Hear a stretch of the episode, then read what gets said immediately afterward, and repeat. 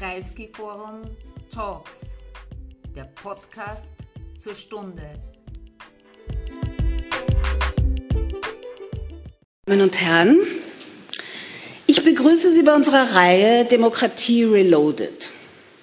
Ich freue mich ganz besonders, Ihnen den Gast des heutigen Abends vorzustellen. Sascha Lobo.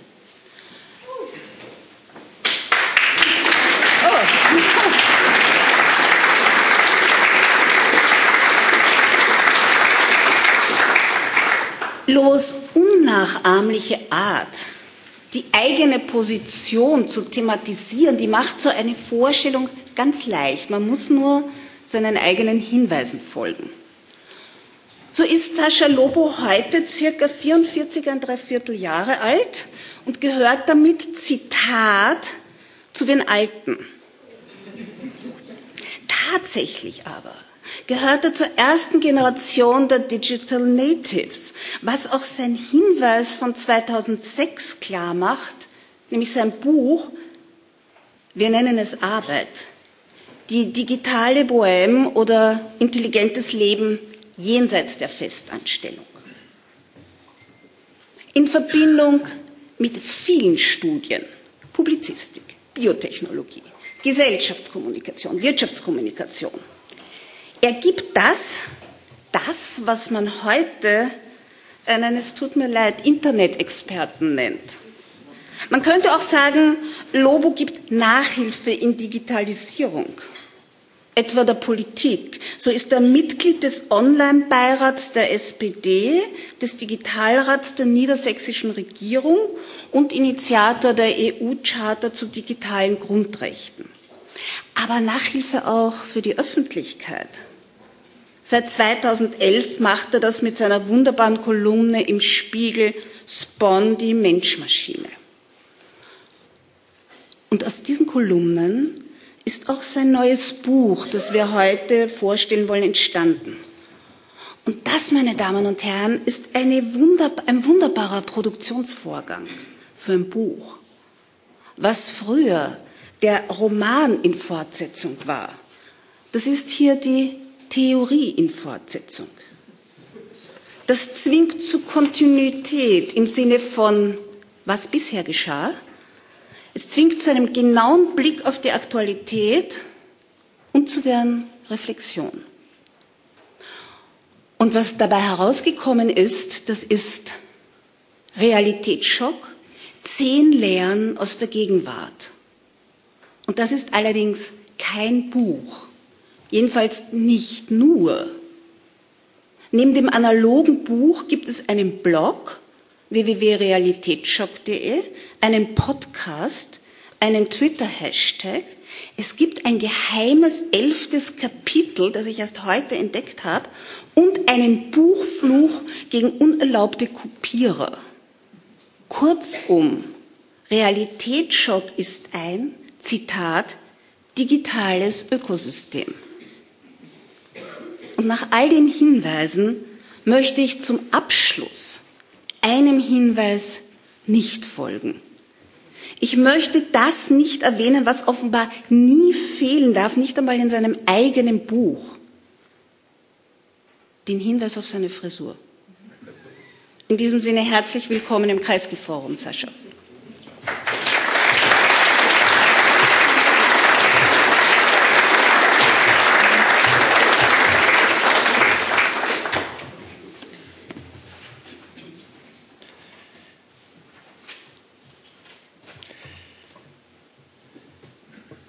Hallo. Vielen Dank für diesen warmen Empfang. Ich habe jetzt die sehr ärgerliche Situation, dass ich ähm, Österreich und speziell Wien-Fan bin, was mich in die Situation versetzt, dass ich nicht so böse zum Publikum sein kann, wie ich es gern wäre. Das, was wir jetzt vor uns haben, ist ein mehr oder weniger dreigeteilter Abend. Der erste Teil neben der Begrüßung wird sein, dass ich eine Kombination aus Vortrag und Lesung dieses Buches wage. Das wird etwa 42 Minuten dauern. Danach werden wir, Isolde und ich, ein Gespräch führen. Bevor wir dieses Gespräch im dritten Teil des Abends öffnen, auch ans Publikum, ich erwarte dann, dass Sie sich rächen für die Zumutungen, die ich vorher in diesem Raum versprüht habe. Und es sind Zumutungen, denn das Konzept Realitätsschock selbst ist eine Zumutung. Es ist ein, eine Absage an das Weltverständnis des 20. Jahrhunderts, unser Weltverständnis. Und wenn ich vorher die ein oder andere Person habe lachen hören, als ich mich als alt mitgemeint und bezeichnet habe, dann war das doch die Wahrheit. Der Altersmedian, zumindest in Deutschland, dem zweitältesten Land der Welt, liegt bei 44,5 Jahren. Das heißt, mit 44 ein Drittel bin ich in der älteren Hälfte. Können Sie lachen, solange Sie wollen. Das ist tatsächlich so. Es ist natürlich nicht nur eine Altersfrage, möchte ich vorausschicken, sondern auch eine Frage des geprägt Wordenseins. Die meisten von uns, mit den jüngeren Ausnahmen hier, sind im und durch das 20. Jahrhundert entscheidend geprägt worden. Unser Blick, unser Instrumentarium sogar, hat sich dort entwickelt. Unsere Analysen, unsere Wertvorstellungen, unsere Maßstäbe.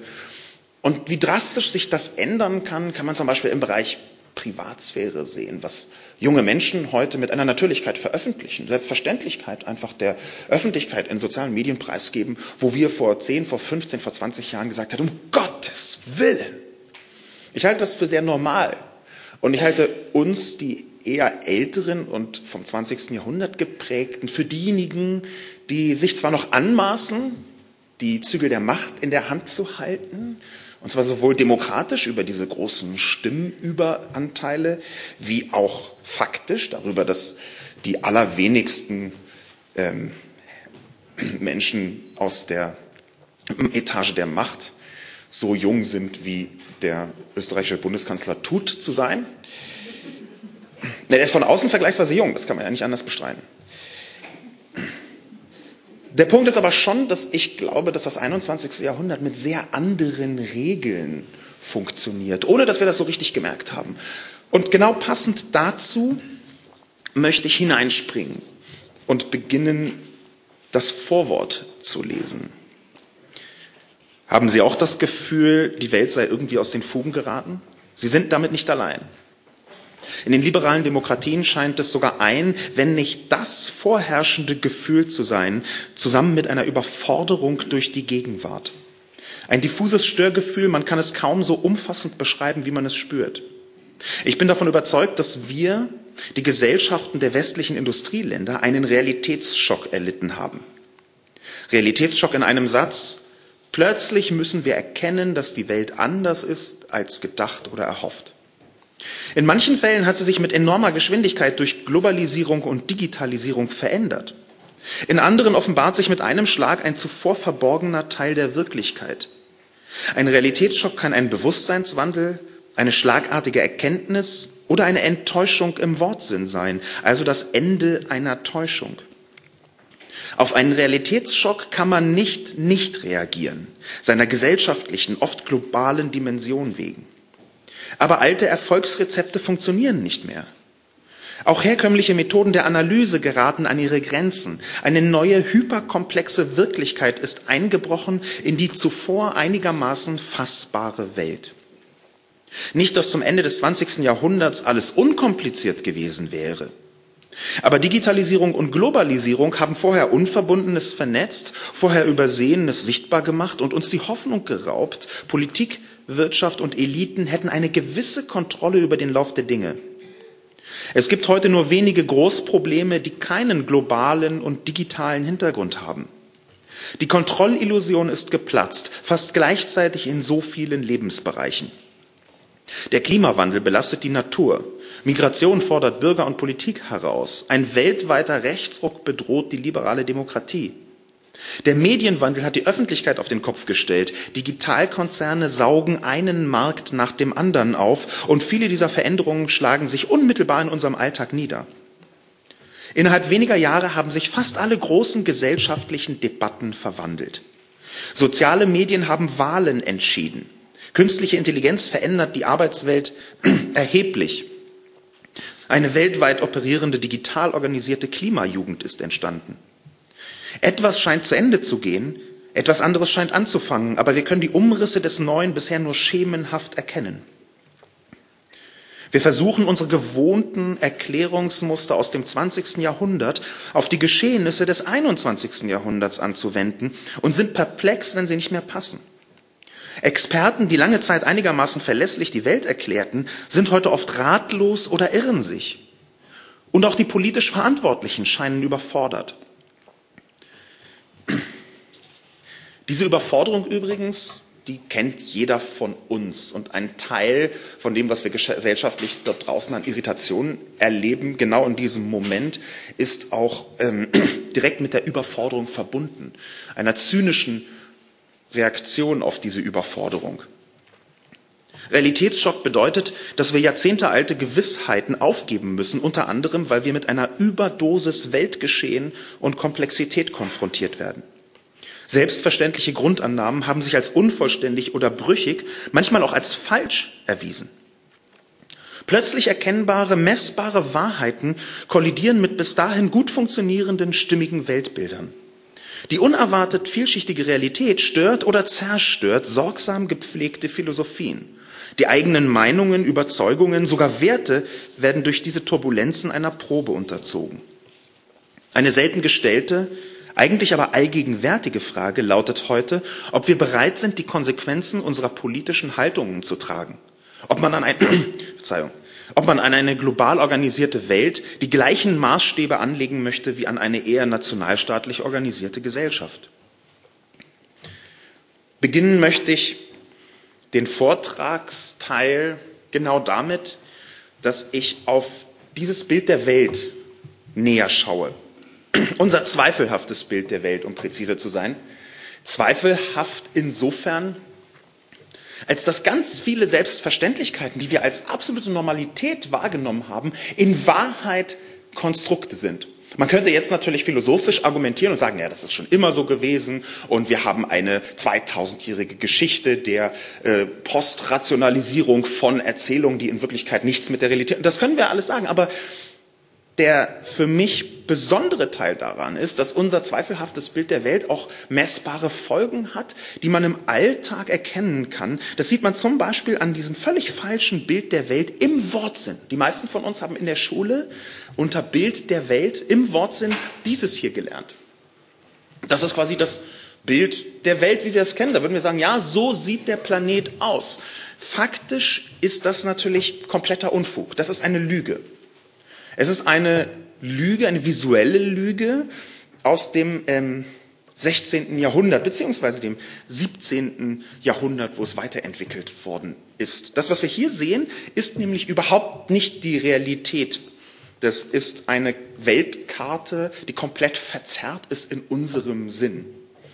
Ähm, es handelt sich um die sogenannte Mercator-Projektion, was damit zu tun hat, dass die Erde ja äh, eine Kugel ist wie die meisten Leute glauben, außer einigen im Internet. Und wenn man eine Kugel auf einer zweidimensionalen Fläche wie einem Papier oder hier an der Wand abbilden möchte oder einer Karte in der Schule, dann hat man halt dieses Problem, dass man so eine Kugel nicht einfach so aufspreizen kann, sondern dass es Streckungen und Dehnungen der Fläche gibt. Das erkennt man ja zum Beispiel, wenn man eine Orange oder Mandarine schält. Ich hoffe, die beiden Früchte heißen in Wien auch so. Ich bin über die österreichische Sprache im Detail nicht informiert. Gestern erfahren, was Povidel heißt, obwohl ich eigentlich schon häufiger da war. Ähm, dieses zweifelhafte Bild der Welt ist konstruiert, wie gesagt, im 16. Jahrhundert von einem Herrn Mercator. Ähm, ein äh, junger Mann hat im Internet sich mal die Mühe gemacht, die Größenverhältnisse, wie sie tatsächlich sind, aufzuzeigen. Denn das ist ein völlig verspreiztes Bild der Welt. Ähm, dieser Herr namens ähm, Neil Kay hat sich mal die Größen genauer angeschaut, wie sie wirklich sind.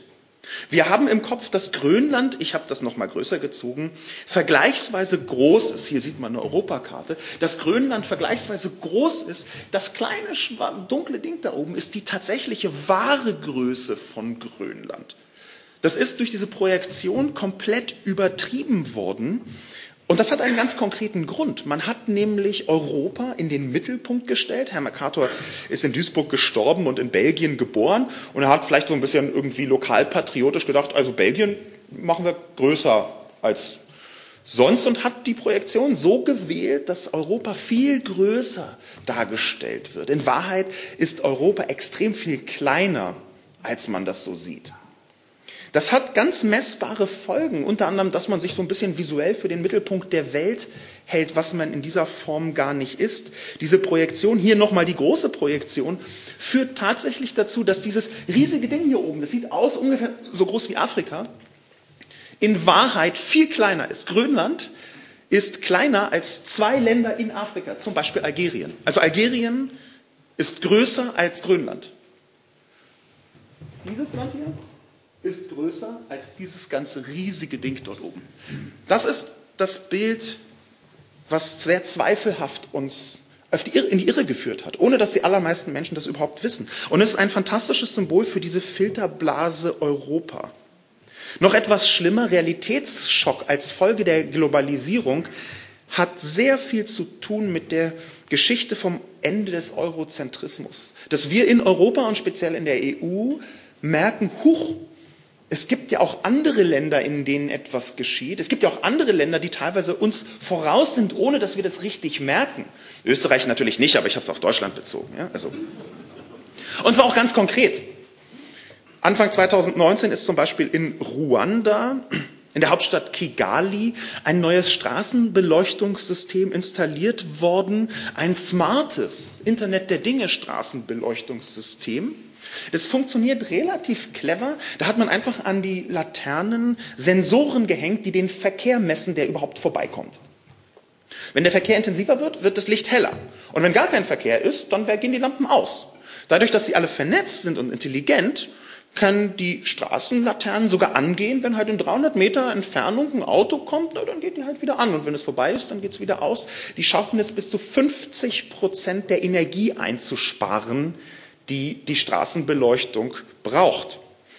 Um jetzt mal sehr plastisch das Ende des Eurozentrismus zu illustrieren, habe ich als Kontrast etwas gewählt aus Berlin, meiner Heimatstadt. Berlin ist ein bisschen wie Wien, bloß dass es weniger funktioniert, kann man vielleicht sagen. Das geht, das, kann, das geht wirklich.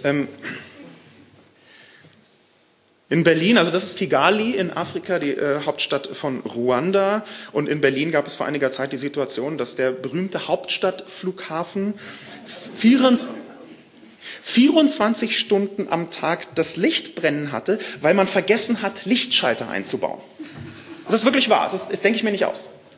Wir haben also die Situation, dass im großen, reichen, hocheffizienten, super fortschrittlichen Hochtechnologie Deutschland der Lichtschalter nicht funktioniert und deswegen das Licht immer brennt. Und in Kigali man schon intelligente Konzepte zur Energiesparstraßenbeleuchtung umgesetzt hat. Wir haben noch nicht ganz verstanden, dass andere Länder uns in sehr vielen Aspekten voraus sind, das auch mit der Digitalisierung zu tun hat und übrigens auch damit, dass andere Länder sehr viel jünger sind. Jetzt noch etwas weiter fortgeschritten. Am Abend werde ich da auch noch mal ein Kapitel anreißen, lesenderweise über China, wo eine Entwicklung im Gang ist, die wir kaum überblicken in ihrer Radikalität, in der Intensität und vor allem in der Art und Weise, wie dort Digitalisierung umgesetzt wird. Die Welt, die hat längere Zeit in Europa und USA, das halbe 20. Jahrhundert, hindurch, vielleicht noch in Japan, ihr ökonomisch und fortschrittliches Herz pochen gesehen. Ja, wir von der Autozulieferindustrie, hier so mit österreichischem Schwerpunkt, mit dem, wo dann die Autos in Deutschland gefertigt werden, die Maschinen und so weiter, war so der Stolz, auf den man weltmarktseitig geblickt hat. Und jetzt langsam merken wir, dass uns andere Länder überholen. Und mit uns meine ich hier ganz Europa. Da sitzen wir so ein bisschen in einem ärgerlich gleichen Boot und mit wir ist jetzt äh, Österreich und Deutschland gemeint. Dieses Ende vom Eurozentrismus, das möchte ich überführen in das Lesen des ersten Kapitels zum Thema Klima. Und ich möchte das deswegen tun, weil wir mit dem Klimawandel ein Problem haben, was man eben gar nicht mehr kontinental lösen kann. Es ist eins der ersten großen Naturkatastrophenprobleme, wo man gar nicht anders kann, als den gesamten Planeten mit einzubeziehen. Es ist ein durchglobalisiertes Problem gewissermaßen und auch aus der Globalisierung mit entstanden.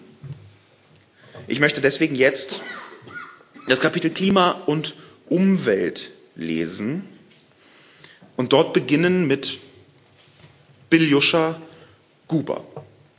Beluscha Guba kann man ohne jede Übertreibung als Mekka der Unwirtlichkeit bezeichnen.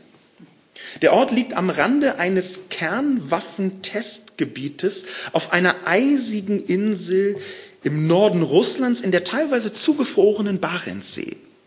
Sowohl auf der Insel wie auch im sie umgebenden Meer finden sich bis heute Unmengen radioaktiven Mülls, unter anderem von der größten jemals gezündeten Atombombe. Die dortige Bevölkerung, die Nenzen, ernährte sich früher beinahe ausschließlich von Rentierprodukten und Fisch. Denn dort wächst fast nichts. Der südliche Teil ist geobotanisch zum guten Teil als Frostschuttwüste klassifiziert. Und das ist genau das, wonach es sich anhört. Der Norden ist von einer 300 Meter dicken Eisschicht bedeckt. Die Jahresdurchschnittstemperatur beträgt knapp 6 Grad unter Null.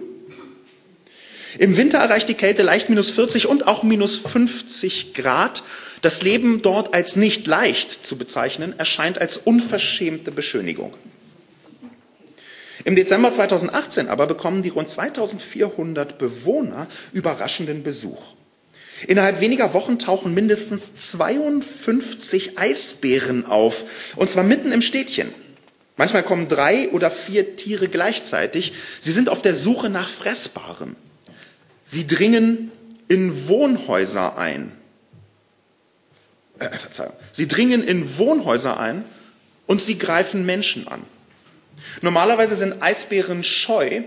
Wenn sie sich in die Nähe von Behausungen verirren, können sie rasch wieder verscheucht werden. Diese Truppe hat sich aber offenbar nahe der Siedlung fest niedergelassen, obwohl Eisbären Einzelgänger und wenig territorial sind. Einzelgänger, wenig territorial, das behalten wir mal im Hinterkopf für diesen kurzen Ausschnitt eines Videos von direkt um die Ecke von Belushia Guba, wo man ganz gut sehen kann, wie die Größenordnung des Problems sich darstellt. Einzelgänger, Viele Beluscher Gubaner sind Jäger und haben Waffen, aber Eisbären sind auch in Russland strengstens geschützt, selbst Hungrige. Als die Einwohner sich kaum mehr auf die Straße trauen, werden eilig Soldaten mit schweren Panzerwagen von der nahen Militärbasis abkommandiert und patrouillieren in den Straßen. Aber die Eisbären lassen sich nicht mehr verschrecken, weder von Scheinwerfern noch von lauten Geräuschen oder den Hunden der Soldaten. Stattdessen jagen sie Menschen durch die Straßen. Die regionale Nachrichtenseite der Barons Observer spricht von einer Invasion der Eisbären. Man kann sich ungefähr vorstellen, was damit gemeint ist. Die Inselverwaltung ruft den Notstand aus und veröffentlicht auf ihrem Internetportal Tipps, wie man bei einer Begegnung mit Eisbären seine Überlebenschancen steigert, falls die zuerst dringend empfohlene Flucht nicht möglich ist. Der Trick ist, sich in einer Art Embryonalstellung auf den Boden zu legen, den Kopf auf die Knie zu pressen, mit den Händen den Hals zu schützen und sich nicht mehr zu bewegen, auch nicht bei Prankenhieben oder Bissen in den restlichen Körper. Manchmal lassen die Tiere dann von ihrer Beute ab. Die Invasion der Eisbären ist eine direkte Folge des Klimawandels. Im Winter Ende 2018 verändert sich das Wetter am Nordpol dramatisch mit beträchtlichen Folgen für große Teile der nördlichen Hemisphäre. In den USA werden fast minus 50 Grad Celsius gemessen in Städten, die so weit südlich liegen wie der Bodensee oder die französischen Weinanbaugebiete im Tal der Loire. In polennahen Regionen wie Nordrussland dagegen ist es viel zu warm. Normalerweise stürmt im Winter über der Arktis der sogenannte Polar Vortex oder Polarwirbel. Das ist ein Tiefdruckgebiet in großer Höhe, bei dem sich sehr kalte Luftmassen gegen den Uhrzeigersinn rund um den Nordpol bewegen. Der Polar Vortex entsteht, vereinfacht gesagt, durch die Erddrehung einerseits und temperaturbedingte Druckunterschiede andererseits. Anfang 2019 aber ist der Polarwirbel zu schwach, um einen steten Luftstrom rund um den Pol aufrechterhalten zu können. Deshalb zerfällt er in mehrere kleine Wirbel. Einer davon trägt die extreme Kälte vom Nordpol in die Nordstaaten der USA. Dieser Zerfall des Polarwirbels ist mitverantwortlich für die viel zu hohe Temperatur rund um die Barentssee. Ein Grund, warum ein Ort wie Belushia Guba überhaupt existieren kann, ist die warme Strömung in diesem Meer, in der Barentssee, eine Fernwirkung des Golfstroms. Deshalb ist die Barentssee nicht ständig zugefroren und am Ende eines schönen Sommers sogar weitgehend eisfrei. In bisher normalen Wintern bilden sich durch den wärmeren Wasserstrom statt einer durchgehenden meterdicken Eisdecke im Meer schwimmende Eisschollen. Robben nutzen diese Eisplatten als Ruheplätze. Das ist für sie nicht ohne Gefahr, denn dort werden sie leicht zur Beute von Eisbären. Anfang 2019 aber zeigen Satellitenaufnahmen, dass zwischen Barentssee und dem arktischen Ozean außergewöhnlich wenige Eisschollen vorhanden sind. So wenige, dass die Eisbären mangels gefrorener Jagdgründe kaum mehr Robben jagen können. Deshalb weichen sie für ihre Futtersuche auf Alternativen aus. Und die Raubtiere lieben den Müll von Menschen. Der allerdings findet sich meist in der Nähe von Behausungen und das ist der Hauptgrund für den Bärenauflauf in Belushia Guba. Eisbären werden bis zu 700 Kilogramm schwer und aufgerichtet bis zu 3,40 Meter groß. Weniger bekannt ist, dass sie auch über 40 Stundenkilometer schnell rennen können. Für einen klassischen 100-Meter-Sprint würden sie also nur neun Sekunden brauchen, was die oft angewendete Verteidigungstechnik des Weglaufens für die meisten Menschen schwierig macht. In Belushia Guba ist der Klimawandel für die Menschen auf durchaus überraschende Weise heute schon lebensbedrohlich. Man sieht an diesem kurzen Einstimmungsteil, was den Klimawandel angeht, als globales und auch globalisiertes Problem, ganz gut, was der Hintergrund des Realitätsschocks ist. Im Schlusskapitel, auch dem einzigen Kapitel, was nicht total deprimierend ist übrigens, die ersten neun, die sind so Zumutungen tatsächlich, aber im Schlusskapitel versuche ich etwas zu skizzieren, was der Realitätsschock des Klimas eigentlich genau ist. Und er besteht zu einem guten Teil daraus, dass Zahlen, die wir eigentlich seit 30 Jahren kennen müssten, die uns die Wissenschaft immer wieder auch vorgehalten hat, um die Ohren gehauen hat, dass die uns erst wirklich angefangen haben zu interessieren, als eine 16-jährige Schwedin kam und gesagt hat, habt ihr mal gelesen, was hier drin steht? Sie hat uns unsere eigenen Zahlen gezeigt, an die wir uns so ein bisschen gewöhnt hatten und wir dachten, ach, das geht ja schon auch so. Sie hat uns mit der Realität konfrontiert hat eine weltweite Klima- und Jugendbewegung auf die Beine gestellt und einen Realitätsschock des Klimas verursacht, wo wir plötzlich erkennen müssen, oh, wir müssen handeln, und zwar genau jetzt. Dieses Muster des Realitätsschocks, da wird es auch noch darum gehen, wie man diesen Begriff überhaupt verstehen kann in unserem Gespräch später und welche verschiedenen Facetten er hat. Das äh, kann man in verschiedene Richtungen deuten, das kann ich schon mal vorhersagen. Ähm, aber ich möchte einen weiteren Teil vorführen, der sich auch im Klimakapitel findet, aber daran angrenzt. Etwas nämlich, was aus meiner Sicht unter anderem durch die sozialen Medien erst in das Bewusstsein der Öffentlichkeit in dieser Form gedrungen ist, nämlich die Plastikpanik, diese große Plastikflut. Das ist ja noch gar nicht so lange, seit einigen Jahren, etwa 2010, 2011, im Bewusstsein der Öffentlichkeit so verankert, dass wir offenbar ganz schön viel Plastikmüll produzieren und dass der nicht, wie wir dachten, alle ganz fleißig recycelt wird, sondern dass da irgendwie ein Teil ganz offensichtlich im Meer landet. Immer mehr Fotos sind rumgegangen. Es ist ziemlich interessant, wenn man sich anschaut, was dahinter steht. Und es ist noch interessanter, vielleicht erinnern sich manche Leute sogar hier in diesem Raum daran, wenn wir erkennen müssen, dass es schon mal eine Art Plastikpanik gab in Mitteleuropa und auch in den Vereinigten Staaten. Ende der 60er, Anfang der 70er war Plastik schon mal wirklich auf der Abschussliste, vorsichtig gesagt. Ich habe Beispiele dafür mitgebracht, die ich auch im Buch zeige. Auf der Titelseite der New York Times war im Juni 1969 ein Artikel, der hieß Große US-Städte direkt vor dem Notfall, der Notstand, was Müll angeht. Und da war tatsächlich die Rede von Plastik- und Kunststoffmüll, der die Welt überfluten würde. Das Ganz konkrete, hatte sogar politische Auswirkungen. Wenig später, 1970, hat äh, Richard Nixon, ausgerechnet US-Präsident Nixon, da vorne ist ein Foto von ihm mit äh, Kreisky übrigens, sehr interessant, ähm, der hat in einer Rede an den amerikanischen Kongress gesagt, Zitat, neue Verpackungsmethoden, die Materialien verwenden, die nicht verfallen und die nicht einfach verbrannt werden können, die erzeugen Probleme im Müllbereich, die sehr schwer zu lösen sind. Und das, obwohl viele von diesen Müllsorten theoretisch wiederverwendbar werden, wären, schmeißen wir weg, was wir noch vor einer Generation aufgehoben und wiederverwendet haben. Das hört sich fast ein bisschen an wie das, was so vor drei oder vier Jahren auch wiedergekommen ist. Es ist sogar so, dass jetzt nicht nur in den Vereinigten Staaten, sondern sogar im sehr langsamen und zähen Deutschland genau davon die Rede war. Sie merken, wie gern ich Österreich mag. Ich hätte natürlich auch Österreich sagen können, aber ich habe Deutschland gesagt. Die Rede war im Spiegel, genauer gesagt, nur wenig später, 1971 nämlich, ein langer, riesiger Artikel, damals waren die Artikel im Spiegel noch lang, äh, ein riesiger Artikel, wo Zwischenüberschriften hießen, Müllöfen werden mit Kunststoffen, Kunststoffen überfüttert oder weggeworfene Perlonstrümpfe verrotten nicht. Also genau die Themen, die da heute auch wieder besprochen werden und die ganz plastisch in Fotos von verschmutzten Meeren zu finden sind. Man muss dazu sagen, es gab damals auch andere Stimmen, in der FAZ zum Beispiel, wurde so ein bisschen das niedriger gehängt. Da ist ein Artikel erschienen, in dem wörtlich ernsthaft stand, was nicht verrottet, meinte industriefreundlich die FAZ, kann auch nicht schaden. Ein origineller Angang.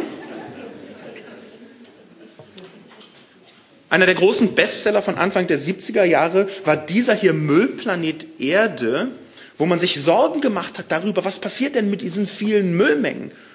Wenn man sich das anschaut, und wie gesagt, manche erinnern sich vielleicht da noch, die so damals schon so einen gewissen Umweltfokus hatten oder so an äh, äh so, so, so Parolen wie Jute statt Plastik, die kamen nicht aus dem Nichts. Und trotzdem ist irgendwas geschehen, weil wir in den 80ern und den 90ern unfassbar viel Plastik verwendet haben. Es ist etwas geschehen und zwar etwas völlig Vorhersehbares. Und das, was geschehen ist, war Kapitalismus. Es ist tatsächlich so, dass der Kapitalismus als System, das wissen wir ja inzwischen, so zäh ist und so geschickt bei der Abwehr von Schwierigkeiten, dass er geschafft hat, diese ganze Müllpanik irgendwie umzuwandeln. Und ich habe mir das mal genauer angeschaut, wie das geschehen ist. Das ist sehr interessant, weil es an der Grenze einer Verschwörung war. Diese Verschwörung hat, äh, also es ist keine echte Verschwörung, es ist eher so eine ganz klassische Manipulation der Öffentlichkeit durch eine industrielle Kraft. Zum Beispiel hier. Keep America Beautiful war in den Vereinigten Staaten eine Umweltbewegung. Diese Umweltbewegung hat große Anzeigen geschaltet. Zum Beispiel Seuche. Da ist also ein nativer Amerikaner, der mit seinem Pony vor einer Müllkippe steht und eine Träne im Auge hat und sagt, wir haben noch so einen weiten Weg vor uns im Kampf gegen Verschmutzung und Müll. Damit hat er natürlich recht. Aber dann fängt man an, so ein bisschen misstrauisch zu werden, was diese äh, Bewegung angeht, Umweltbewegung Keep America Beautiful. Nicht nur, dass sie offenbar Anzeigen schalten kann, sondern dass sie auch Parolen hat, wo man, wenn man genau hinschaut und so ein kleines Gespür hat für Kommunikation, Merkwürdigkeiten entdeckt. Zum Beispiel ist da unten der Claim, der da steht, People start pollution, people can stop it. Menschen verschmutzen die Welt, Menschen können das auch verändern bzw. beenden. Da wird man schon so ein ganz kleines bisschen skeptisch, wenn man denkt, aha, das sind also die Leute am Ende schuld. Das ist ja auch nicht ganz falsch, aber dann schaut man sich an, wer zu den Gründungsmitgliedern und den Sponsoren von Keep America Beautiful gehört. Und das ist dann besonders ergiebig. Die sind nämlich so. Philip Morris, Coca-Cola, Pepsi, McDonald's und Anheuser-Busch, der damals größte Bierproduzent und Dosenproduzent der Welt. Das sind jetzt nicht die ganz klassischen Gründer von einer Umweltbewegung, wie Sie auf den ersten Blick erkannt haben. Das ist Teil einer Bestrebung, die unfassbar gut funktioniert hat, und zwar rund um den Planeten. In den Vereinigten Staaten, in Großbritannien, in Deutschland, in Österreich, in Frankreich, fast überall. Und zwar war das ein Rebranding der Umweltverschmutzung als Schuld der Einzelnen. Man hat zwei Dinge komplett miteinander vermischt. Die Menschen, die einfach irgendwas irgendwo hinwerfen, Vollidioten, okay, und die Existenz von zu viel Müll, als dass man ihn irgendwie hätte sinnvoll verwerten können. Müll ist ja Müll in den Köpfen der Menschen.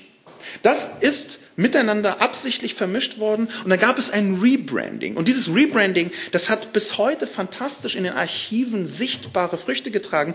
Zum Beispiel von dieser Dame, Margaret Thatcher, die hat sich in den 80er Jahren in einen Londoner Park gestellt und dabei geholfen, die Umwelt endlich wieder grüner zu machen, indem sie Müll aufgesammelt hat. Dabei hat sie Folgendes von sich gegeben. Hier ist der entsprechende Clip. Dabei hat sich Folgendes von sich gegeben. Das ist nicht die Schuld der Regierung. Es ist die Schuld der Leute, die den Abfall bewusst und gedankenlos wegschmeißen. Man bemerkt, wie die Produzenten des Mülls komplett aus der, aus der Rechnung rausgestrichen worden sind.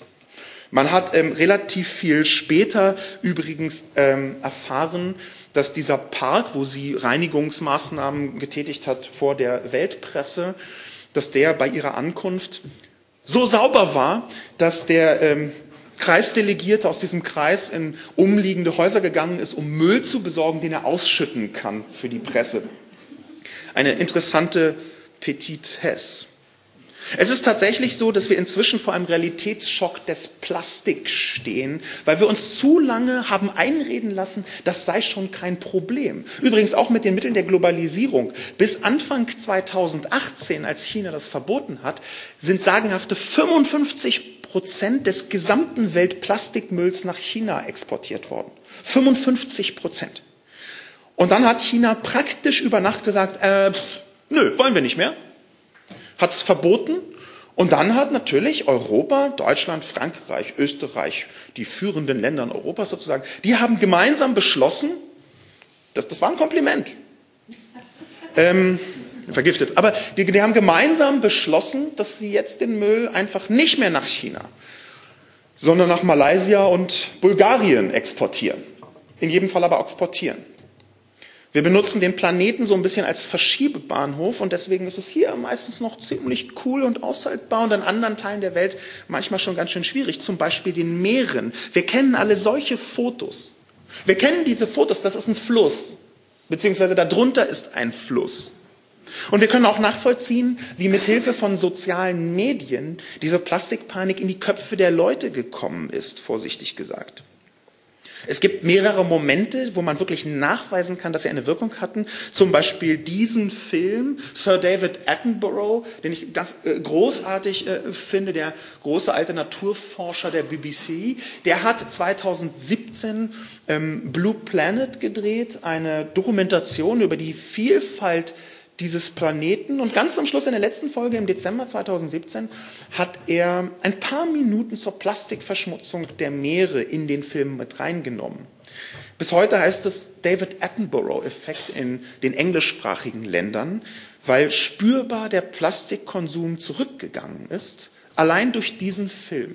Menschen haben angefangen nachzufragen, äh, geht das auch ohne Plastik im Supermarkt? Das hatte tatsächlich eine Wirkung. Und das ist vielleicht auch so ein bisschen der positive Teil. Nicht nur mit traditionellen Medien, sondern auch mit den viel gescholtenen sozialen Medien. Etwas, sagen wir mal, tiersensible Gemüter müssen jetzt für 40, 50 Sekunden wegschauen. Ich zeige ein Bild, einen Ausschnitt aus einem Film, der in sozialen Medien sehr häufig gesehen worden ist, der aber so ein bisschen äh, brutal ist. Achtung, jetzt kommt er. Triggerwarnung. Es gibt, das ist ein Screenshot aus einem Film von einer Meeresschildkröte, wo zwei Meeresbiologinnen dieser Meeresschildkröte einen etwa 20 Zentimeter langen Strohhalm aus der Nase ziehen, der da festgewachsen war über Jahre. Sehr blutig. Es ist ein extrem eindrucksvoller Film. Der ist mehrere hundert Millionen Mal angeschaut worden auf Facebook, auf YouTube, in verschiedenen sozialen Medien. Es ist ein acht Minuten dauerndes Martyrium. Man schaut zu, wie diese Meeresschildkröte immer wieder lautlos schreit und so so, also man sieht, wie sie leidet und wie sie Schmerzen hat und wie äh, dieser Strohhalm, ein kleines Happy End, der kann am Ende entfernt werden, tatsächlich unglaublich schmerzhaft verwachsen ist. Genau das sind die Momente, wo das Internet einen Bewusstseinswandel ausgelöst hat, einen Realitätsschock, der uns sagt, wir können so nicht weitermachen. Wir haben uns bisher aus Gedankenlosigkeit geirrt, wir könnten einfach so weitermachen. Und das ist auch der positive Teil von dem, was ich mit Realitätsschock transportiere. Der positive Teil insofern, als dass Realitätsschocks durchaus positive Wirkungen haben, haben können. Nämlich, dass man plötzlich erkennt, man muss handeln. Und mit Mann ist hier nicht nur die Politik gemeint, sondern die gesamte Gesellschaft. Also wir alle, auch die Zivilgesellschaft und gerade die Zivilgesellschaft. Dass die EU in diesem Jahr Plastikverpackungen verbieten wird, ziemlich wahrscheinlich oder spätestens im nächsten Jahr, liegt daran, dass die Zivilgesellschaft irgendwann gesagt hat, das geht so nicht mehr.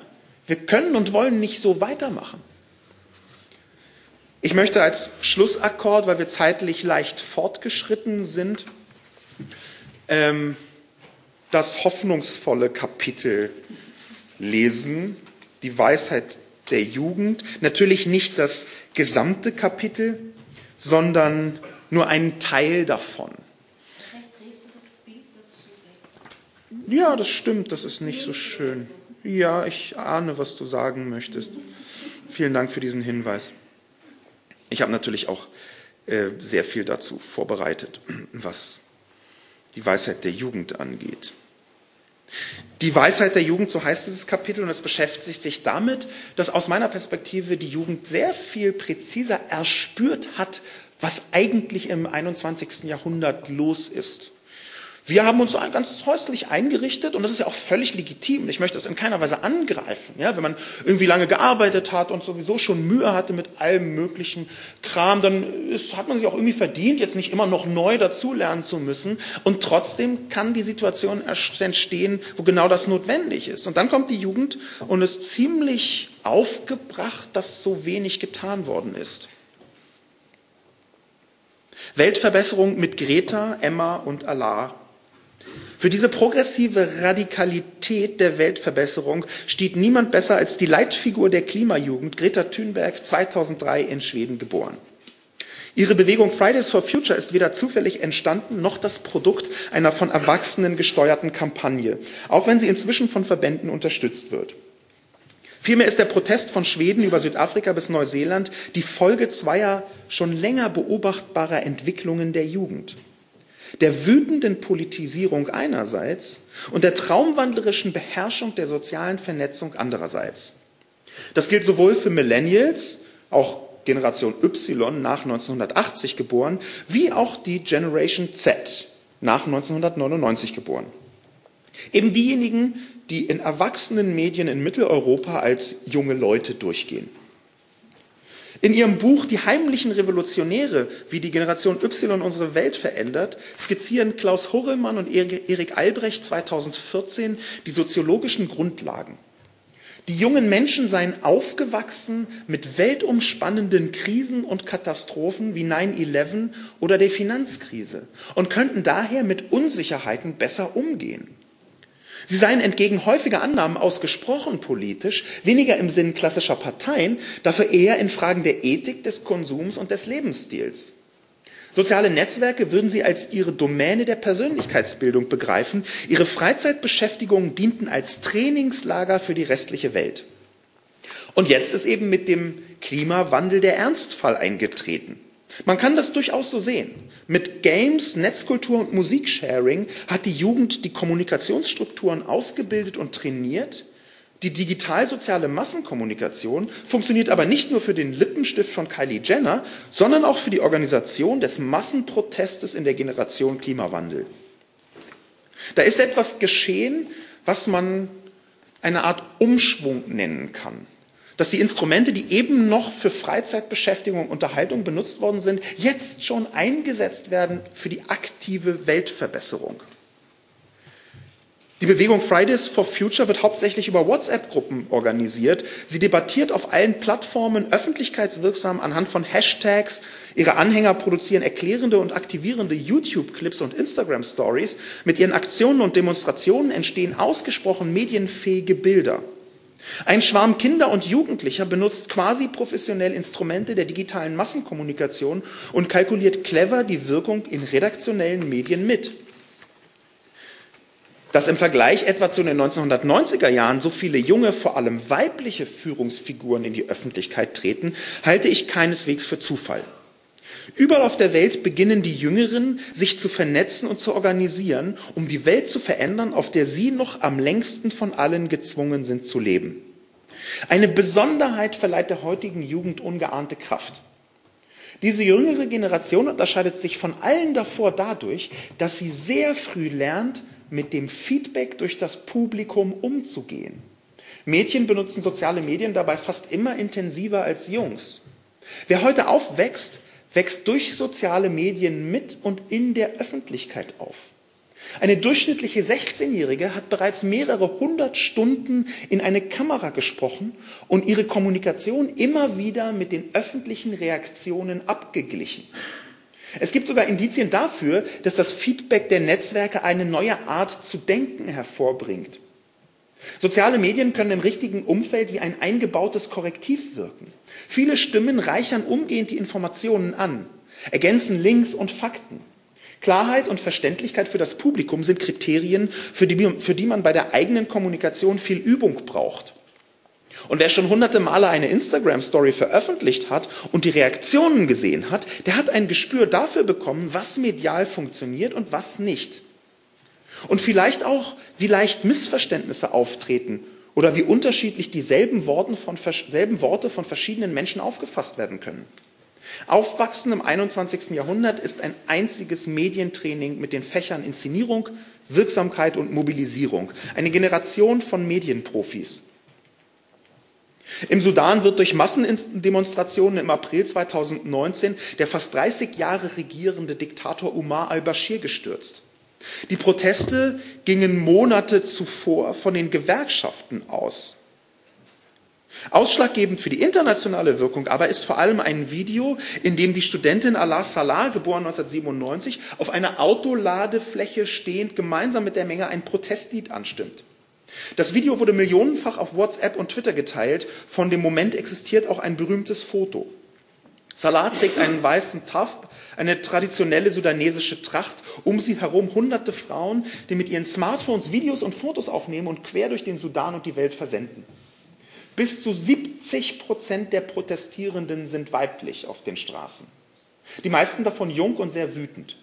Sie haben unter der islamistischen Gewaltherrschaft al-Bashirs am meisten gelitten obwohl es unter sudanesischen Frauen eine uralte, in den Köpfen verankerte Tradition der Auflehnung und der Selbstbestimmung gibt.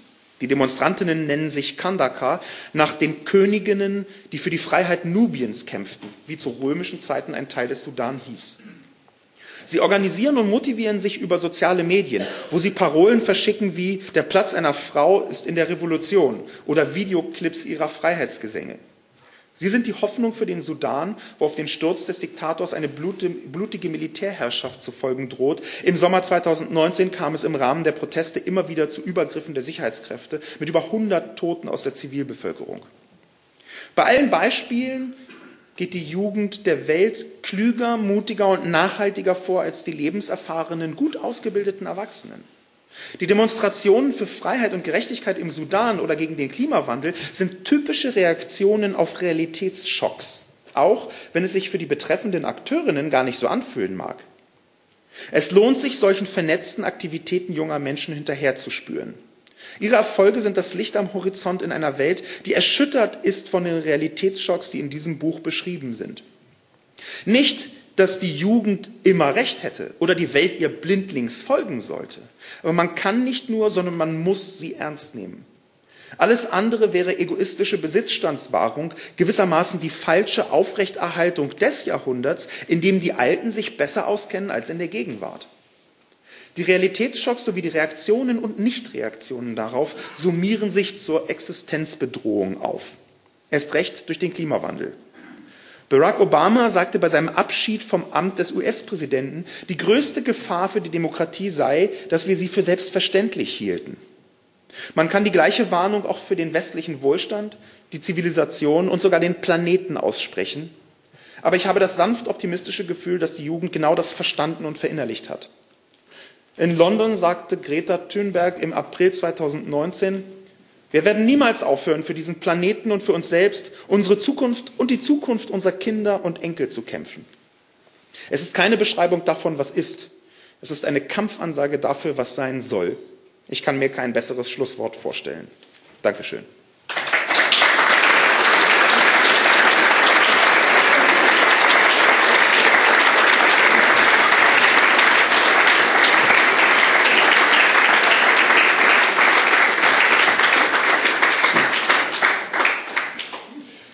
Ja, dann kann ich dich nochmal nach vorne bitten und wir führen unser Gespräch. Bevor wir es dann ganz zum Schluss in den letzten 40 Sekunden dem Publikum auch öffnen.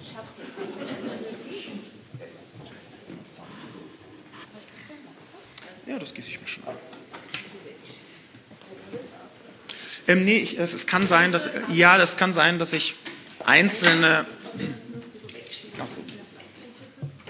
Das reicht schon, das ist reicht schon wirklich. Ich habe vielleicht ein paar Beispiele zufällig mitgebracht für eventuelle Fragen, die auftauchen. Lieber Sascha, es ist jetzt so, dass ich, ähm, das war ja so schrecklich, was du erzählt hast, aber auf so unterhaltsame Art und Weise. Und ich komme jetzt ein bisschen wie die Begriffsbuchhalterin und sage, schauen wir uns bitte nochmal diesen Begriff an. Also bevor wir zu diesen Problemen kommen, die du da aufzählst, das ist ja wie zehn Gebote, ne, die zehn Realitätsschocks und dann gibt es noch irgendwo versteckt ein elftes.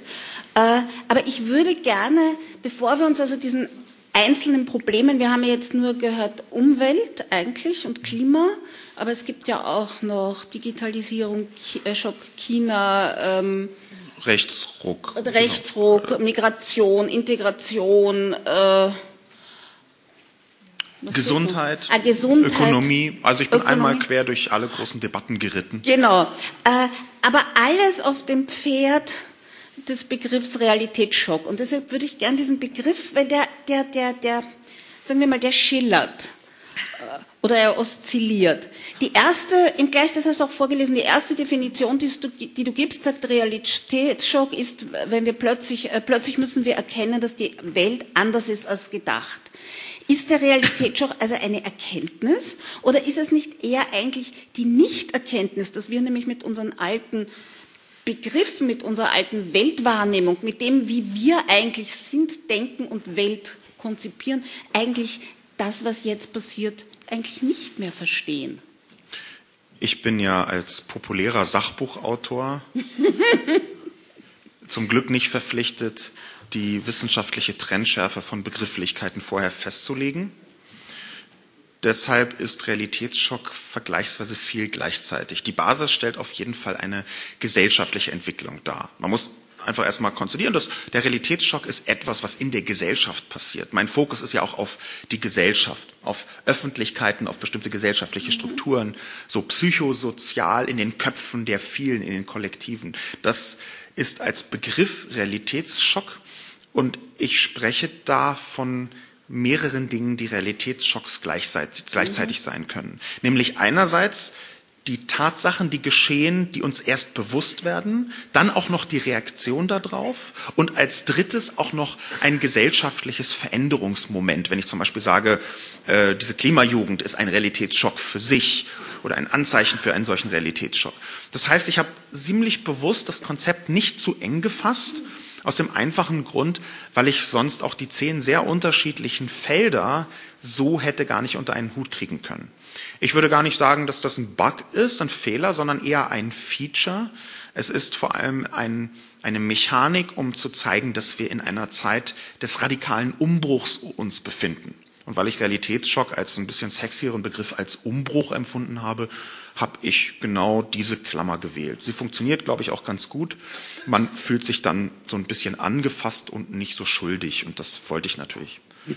Was heißt angefasst und nicht schuldig? Also Dazu muss man das Buch lesen, wozu ich gerne aufrufe. Ich habe es ja gelesen. Nein, nein, ich meine jetzt nicht dich, sondern das Publikum. Ähm, angefa angefasst meine ich, ähm, dass man in vielen Bereichen meine Reise nachvollzieht. Es ist ja gar nicht so, dass ich auf der Bühne stehe und sage, ihr habt euch alle geirrt, sondern ganz im Gegenteil. Wenn man das Buch aufmerksam liest, dann findet man viele Anzeichen, dass das für mich eine sehr schmerzhafte Erkenntnisreise war, mir meine eigenen Irrtümer einzugestehen und denen nachzurecherchieren. Und ich glaube, dass diese Reise, die ich da mache, wo ich merke, okay, da hatte ich eine falsche Vorstellung und ich hatte die, obwohl ich mich intensiv damit beschäftige, liebes Publikum, vielleicht hast du diese Vorstellung ja auch noch auf einer falschen Basis. Und dieses Angebot, das ich mache, gemeinsam mit mir zu irren, aber auch aus dem Irrtum dann herauszukommen, das ist, glaube ich, das, das Grundmuster dahinter trotzdem nochmal zurück zu dem Begriff. Also einerseits sagst du, es ist eine Begegnung mit der Realität, so wie wir das bei dem Plastik, und das ist ja alles sehr eindrucksvoll. Das heißt, da beginnt der Realitätsschock eingesetzt zu werden wie ein Mittel, wie ein Aufklärungsmittel. Ja. Und andererseits sagst du aber, zum Beispiel gerade in Bezug auf Digitalisierung kommt immer wieder vor, wir haben noch gar nicht verstanden oder wir haben noch nicht ausreichend verstanden, diese Formulierung zieht sich durch das ganze Ja. Buch, was das eigentlich für die Gesellschaft bedeutet. Wie zum Beispiel Digitalisierung, wie zum Beispiel digitale Ökonomie, äh, emotionale Ök- Ökonomie, wie du das nennst, wie, wie das eigentlich die Gesellschaft verändert. Das heißt, wir haben einerseits ist es die Erkenntnis, dass die Welt sich ändert und dass wir uns auch anders verhalten müssen. Dann ist es ein Tool, um aufzuklären. Und du hast ja, das finde ich sehr lustig, mit aus einer sehr sozusagen Perspektive des 21. Jahrhunderts ein Aufklärungsbuch geschrieben, was ja eigentlich ein sehr alter Gestus ist. Bin ja auch ein alter Typ. Also nein, das ist äh, vielen Dank für dieses schöne Kompliment. So ist es gemeint, dass ich versuche. Ähm, Aber warte, ich war mit der Aufzählung noch nicht so, fertig, okay, bevor du dich bedankst. Aber das Dritte war doch auch, dass wir stehen vor dieser Welt und wir haben keine, äh, wir haben keine Tools, wir haben keine Begriffe, wir haben, wir fassen gar nicht das, was da passiert. es ist eine ganze Menge an Neuerungen im 21. Jahrhundert, die wir in der Tat noch nicht begriffen haben. Und nicht begriffen bedeutet nicht in ihrer Wirkung verstehen. Jetzt könnte man natürlich argumentieren, dass wir ganz viel noch nicht begriffen haben ähm, und dass es äh, Leute gibt, die sagen, wir, wir können noch gar nicht äh, ausreichend sagen, ob Buchdruck jetzt eher positiv oder eher negativ war für die Welt. Also es gibt Leute, die diese Haltung vertreten. Ich gehöre nicht zu denen. Ich glaube, dass wir äh, uns dran gewöhnen müssen, mh, dass Technologien aufkommen, Großtechnologien aufkommen und schon durch den Nachgänger ersetzt werden, Nachfolger ersetzt werden, bevor wir richtig verstanden haben, wie sie die Gesellschaft verändert haben. Es gibt einen Begriff, der in dem Buch sehr wichtig ist, auch wenn er nur ein oder zweimal vorkommt. Das ist die Ernst-Blochsche Ungleichzeitigkeit. Die Ungleichzeitigkeit, die erkennt man immer dann, wenn man plötzlich feststellt, dass Millionen Menschen in der direkten Umgebung völlig anders leben, völlig anders funktionieren, nach völlig anderen Maßstäben und auch mit anderen Instrumenten arbeiten. Also solche Apps wie TikTok zum Beispiel, eine chinesische Video-Social-Plattform, die ist für junge Menschen unter 20 absolut essentiell, auch in Österreich, in Deutschland, in ganz Mitteleuropa, in der gesam- gesamten westlichen Welt. Und die allermeisten Leute, die über 20, sagen wir über 25 oder 30 gar sind, die haben wahrscheinlich noch nie davon gehört oder wenn, dann halt nur mal irgendwo gelesen, aber sie haben sie noch nie benutzt. Und das sind Mechanismen, wo ich sehe, hier klafft etwas auseinander und dadurch klafft auch das gesellschaftliche Verständnis auseinander. Denn TikTok ist eine sehr große, sehr machtvolle Plattform in chinesischer Hand. Das ist ein chinesischer Konzern, der nach chinesischen Regeln die Inhalte im Rest der Welt aussteuert. Das heißt, unsere Kinder in Deutschland, in Österreich, die sind nicht mehr mit den AGB von Facebook von Mark Zuckerberg unterwegs, sondern mit den AGB, die im Zweifel den Richtlinien der kommunistischen Partei in China unterliegen. Und das sind Mechanismen, die, hätte man vor 20 Jahren gar nicht gedacht, dass sowas möglich ist oder vor 30. Diese Ungleichzeitigkeit, die ist aus meiner Sicht eine, einer der Punkte, wo wir merken, wir haben ein vergleichsweise geringes Verständnis von dem, was dort draußen gerade passiert. Aber gleichzeitig ist es nicht nur ein geringes Verständnis, sondern wir sind ja auch quasi nicht mehr, wir haben nicht mehr die ideologische Ausstattung, die Subjektausstattung eigentlich, um dem zu begegnen, weil wir sind doch eigentlich sozusagen die meisten von uns Subjekte des 20. Jahrhunderts, die plötzlich konfrontiert sind mit, es gibt bei, bei, bei so eine, den, den Begriff der promotäischen Scham, also dass man eine Scham hat gegenüber dieser Technologie, die einen ja. ja vollkommen überholt hat. Also es ist nicht nur diese Ungleichzeitigkeit, sondern es ist auch die Ungleichzeitigkeit, dass man dem nicht nachkommt. Und ich finde es sehr schade, dass das Kapitel, also du hast recht, das Buch ist wirklich überfordert und man liest das und man denkt sich, du hast es jetzt so schön mit diesem positiven äh, Kapitel über die Jugend beschlossen, aber zwischendurch waren da, also das Kapitel über China, das total deprimierend, das sehr enttäuschend, kann ich nicht empfehlen zu lesen. aber das ist doch interessant, wie da, wie du versuchst zu skizzieren, wie Leute heute, ja, ich weiß gar nicht, ob man das noch manipulieren nennen kann, wie sie sozusagen, oh ja, du, ich glaube, du sagst sogar manipulierend, ne? Oder, also da kommt dieses Moment, dass das Vermessen der, dass alles vermessen werden kann, führt zu einer Art Social Engineering, wo man die Leute bis in die Hirne hinein lenken kann. Lenken finde ich zu viel. Lenken ist, Ein, zu viel. äh, Lenken ist zu viel. Das ist auch nicht so, dass wir alle ferngelenkt werden von Facebook oder irgendwas. Das, was aber eigentlich passiert, ist schon eine, eine Manipulation im Sinne von so einer graduellen äh, äh, Beeinflussung. Ja, es gibt Beeinflussungsmechanismen, äh, die uns Sorgen machen sollten. Und was ist damit Begriffen wie Identität, Subjekt, Demokratie? Gibt es sozusagen da, also all diese alten Begriffe, die Autonomie und Emanzipation transportieren sollten, haben die überhaupt noch eine Funktion in diesen Zusammenhängen? Kann man sich darüber wehren? Ich befürchte, dass die auch einem Wandel unterliegen und wir noch gar nicht richtig ermessen können. Es tut mir leid, wenn ich jetzt dauernd sage, das wissen wir noch nicht. Ich versuche halt ab und zu zwischendurch ehrlich zu sein, gegen meine Gewohnheit. Aber es ist tatsächlich so, dass wir vergleichsweise viel noch nicht in dem Umfang verstehen, zum Beispiel was soziale Medien mit Identitäten und kollektiven Identitäten tun. Ähm, Ich bin ein großer Fan von sozialen Medien, auch wenn viele Dinge sehr schief gelaufen sind. Wir sehen inzwischen auch immer mehr positive Entwicklungen und soziale Medien sind absolut essentiell für die Wahrnehmung der Jugend äh, von der Gesellschaft, von sich selbst. Es gibt einen sehr wichtigen Begriff, der in sozialen Medien eine völlig neue Dimension bekommt, gerade für junge Leute, die Selbstwirksamkeit, absolut essentiell bei der Persönlichkeitsbildung und über so. Äh, Corona, tut mir leid. Ähm, über soziale Medien kann man in völlig neue Sphären der Selbstwirksamkeit vorstoßen. Oh, ich sage das und dann reagiert das Publikum so. Eine sehr unmittelbare Feedback-Schleife ergibt sich, die vorher in der Form nie vorhanden war. Ich glaube, dass die Form von Identität, die sich jetzt medial herausbildet, sozialmedial bei Jugendlichen, dass sie sehr viel mehr Vorteile hat als Nachteile. Auch wenn wir ständig von irgendwie der Generation von Narzissten oder sowas lesen, das glaube ich alles in dieser Form nicht. Ich glaube, es gibt Nachteile. Ich habe mich intensiv beschäftigt in anderen Kapiteln ähm, damit. Aber ich glaube, dass die Vorteile überwiegen. Und ich habe große Hoffnung, dass die Jugend genau diese Begriffe wie Identität, die wir schwer einschätzen können, für sich selbst neu besetzt. Und dass quasi dein großes äh, Begriffsfeld der Liberalisierung der Gesellschaften, wenn man die in den letzten 20, 30, 40 Jahren beschreibt, dass das dazu führt, dass Menschen sich mithilfe von Öffentlichkeiten, nicht nur sozialen Medien, von Öffentlichkeiten und Darstellungen viel besser finden können, als das früher der Fall war. Also ich habe da, wie gesagt, große Hoffnung, aber ich bin auch Optimist. Also genauer gesagt, habe ich jetzt so in den letzten fünf Jahren verzweifelt versucht, Optimist zu bleiben. Aber nochmal, aber sozusagen, du schreibst ein Aufklärungsbuch. Ja. Das heißt also, das ist ja noch irgendwie gerichtet an, an, wo man sich denkt, man appelliert an Vernunft. Man Ja. versucht aufzuklären. Man versucht es zwar schon zu erleben. Es gibt sozusagen ja dieses Erlebensmoment und das hat man auch bei deinem Vortrag gesehen. Das ist ja sehr packend und auch das Buch ist, ist ja auch sehr gut geschrieben und man liest das ja mit vielen Beispielen. Also es ist, äh, es ist packend. Also man erlebt dieses Aufklärungsmoment, aber es ist Aufklärung. Ja? Es ist Appell an die, an die Vernunft. Das heißt, irgendwo funktionieren ja auch diese, funktioniert das ja auch noch weiter.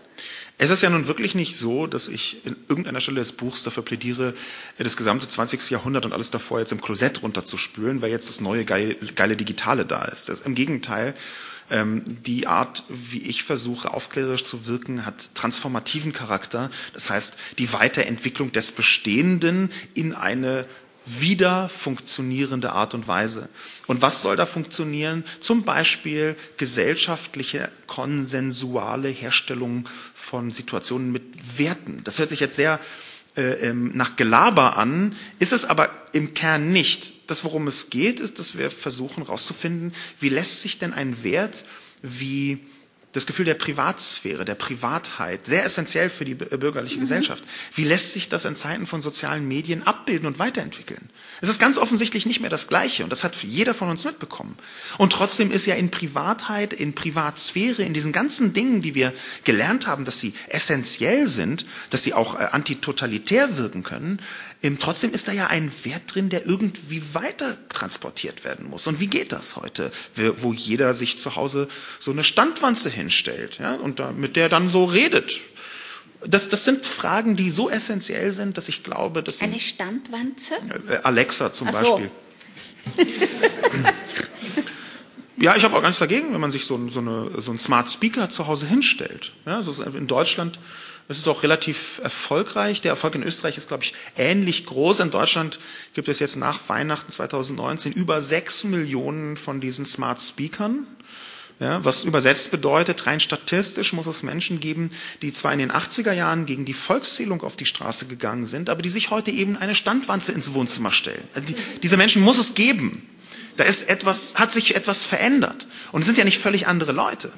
Insofern glaube ich, wir tun sehr gut daran, wenn wir genau dieses Transformative uns anschauen, wenn wir uns anschauen, die Werte, die zum Beispiel durch die Aufklärung überhaupt erst in das mitteleuropäische Verständnis Eingang gefunden haben, wie können wir die so anpassen, so weiterentwickeln, auch performativ so weiterentwickeln, mhm. dass ihre Wirksamkeit im 21. Jahrhundert gegeben ist, ohne dass wir uns in die Tasche lügen. Ja, also es ist ja schon so, dass die Autosuggestion eine sehr wirksame Kraft ist. Aber da muss ich, glaube ich, in Österreich niemanden darüber aufklären, dass das so ist.